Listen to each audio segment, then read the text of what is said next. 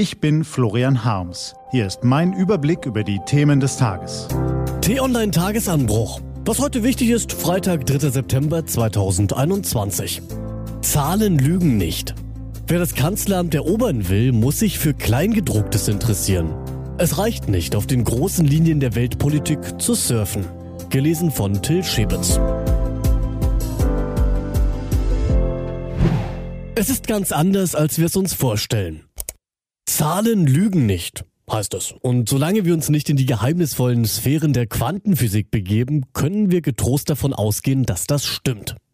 Frau Merkel ist Physikerin, das wussten Sie sicherlich alle schon. Auch, dass die Bundeskanzlerin politische Probleme gern in deren Einzelteile zerlegt und jedes Teilchen einzeln bedenkt, das haben Sie vielleicht schon mal gehört. Dass sie dabei mitunter ganz schön lange braucht, wird Ihnen ebenfalls nicht entgangen sein. So blieb in den bald 16 Jahren ihrer Kanzlerschaft manches super dringende Thema auf der Strecke. Der Klimaschutz, die Digitalisierung, die horrenden Mieten in Großstädten, eine gemeinsame europäische Außenpolitik. Ja, Sie wissen schon.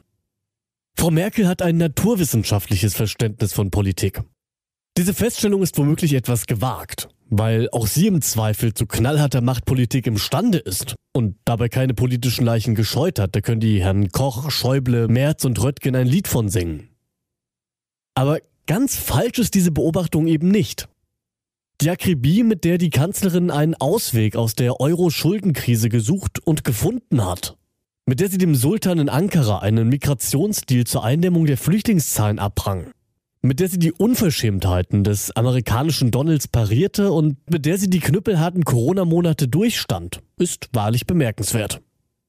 In irgendeinem Tagesanbruch, ich weiß gar nicht mehr, welche Ausgabe es war, da habe ich es schon mal erzählt. Als ich einmal mit Frau Merkel zu einem Interview beisammen saß, wollte ich sie aufs Glatteis führen und warf ihr eine super spezielle Frage zu einem super speziellen Seitenaspekt ihrer Arbeitsmarktreformen an den Kopf. Jetzt habe ich sie ertappt, dachte ich innerlich und wähnte mich schon auf eine Stufe mit den chefigsten Chefredakteuren aller Zeiten.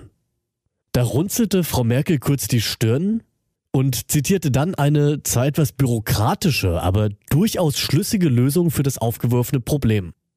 Sie musste dafür weder ihren Sprecher fragen noch in eine Akte blättern, sie hatte das Detail im Kopf.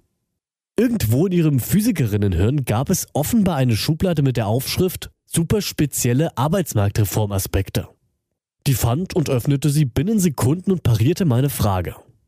Was ich damit sagen will. Politik ist oft ganz anders, als wir sie uns vorstellen. Wenn wir abends in den Fernsehnachrichten die Damen und Herren Politiker Zweisatzstatements aufsagen hören. Oder wenn wir uns morgens in einem Newsletter von einem Journalisten großspurig die Weltlage erörtern lassen. Politik ist oft nicht nur ein sehr hartes, sondern auch ein sehr kleinteiliges Geschäft. Es geht um Referentenentwürfe, Fachresortabstimmungen, um EU-Richtlinien, um Haushaltseckpunkte, Koalitionsabsprachen und Maßnahmenfolgenabschätzungen. Und nein, dieses Wort habe ich nicht erfunden. Es ist tatsächlich ein Begriff aus dem Berliner Regierungsviertel. Wer in die höchsten Ämter der Politik vorstoßen will, womöglich gar ins Kanzleramt, muss sich für Kleingedrucktes interessieren. Es reicht eben nicht, auf den großen Linien der Weltpolitik zu surfen. Man muss Akten lesen, viele Akten, jeden Tag. Und wenn man mit einer Akte fertig ist, wartet nebendran die nächste. Die Gabe, in kurzer Zeit Unmengen von Details aufzunehmen und komplexe Zusammenhänge durchdenken zu können, ist für die Person, die im siebten Stock des Kanzleramts in einem Büro mit großen Fenstern und beigefarbenem Teppich residiert, unabdingbar. Das gilt auch für die drei Protagonisten, die da im Herbst rein wollen. Und bevor Sie bei der Bundestagswahl Ihr Kreuzchen machen, sollten Sie überlegen, wem Sie das zutrauen. Und weil die Vorrede nun lang genug war, komme ich endlich zum Punkt. Angela Merkel hat trotz aller Versäumnisse ihrer Regierungszeit vor allem deshalb ziemlich viel hingekriegt, weil sie sich für Details interessiert. Und die Zahlen ihrer Wirtschaftsbilanz belegen ihre Erfolge. Der Wohlstand der Bürger ist während ihrer Kanzlerschaft deutlich gewachsen. Dementsprechend sind auch die Steuereinnahmen gestiegen. Die Zahl der Arbeitslosen ist trotz Corona stark gesunken, die Firmeninsolvenzen sogar noch deutlicher. Ja, der CO2-Ausstoß sinkt viel zu langsam. Da muss die nächste Bundesregierung schleunigst dran. Nicht alle Details und nicht alle Zahlen sind schön, aber viele eben schon. Und sie lügen nicht. Was heute wichtig ist. Die T-Online-Redaktion blickt für Sie heute unter anderem auf diese Themen. Biden im Trümmerfeld. Hurricane Ida, der am Sonntag mit 240 km/h auf die Küste des US-Bundesstaats Louisiana traf, hat in New Orleans schwerste Schäden verursacht. Heute will sich Joe Biden ein eigenes Bild von den Verwüstungen machen. Abschied von Kurt Biedenkopf. Eigentlich war seine politische Laufbahn nach dem Zerwürfnis mit Helmut Kohl bereits beendet, als sich ihm nach der Wiedervereinigung eine unverhoffte Chance zum Comeback bot. Die sächsische CDU suchte einen Spitzenkandidaten für die Landtagswahl. Kurt Biedenkopf, gerade 60 Jahre alt geworden, sagte zu und gewann triumphal.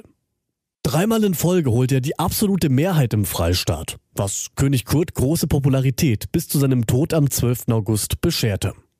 Heute findet in der Dresdner Frauenkirche ein Trauerstaatsakt für den ehemaligen Ministerpräsidenten statt. Und gerettete Schätze. Über zwölf Jahre nach dem Einsturz hat das Historische Archiv der Stadt Köln gemeinsam mit dem Rheinischen Bildarchiv im modernsten kommunalen Archiv Europas ein gemeinsames Zuhause gefunden. Heute Nachmittag eröffnet Oberbürgermeisterin Henriette Reker die Institution mit einem feierlichen Festakt. Diese und andere Nachrichten, Analysen, Interviews und Kolumnen gibt es den ganzen Tag auf t-online.de.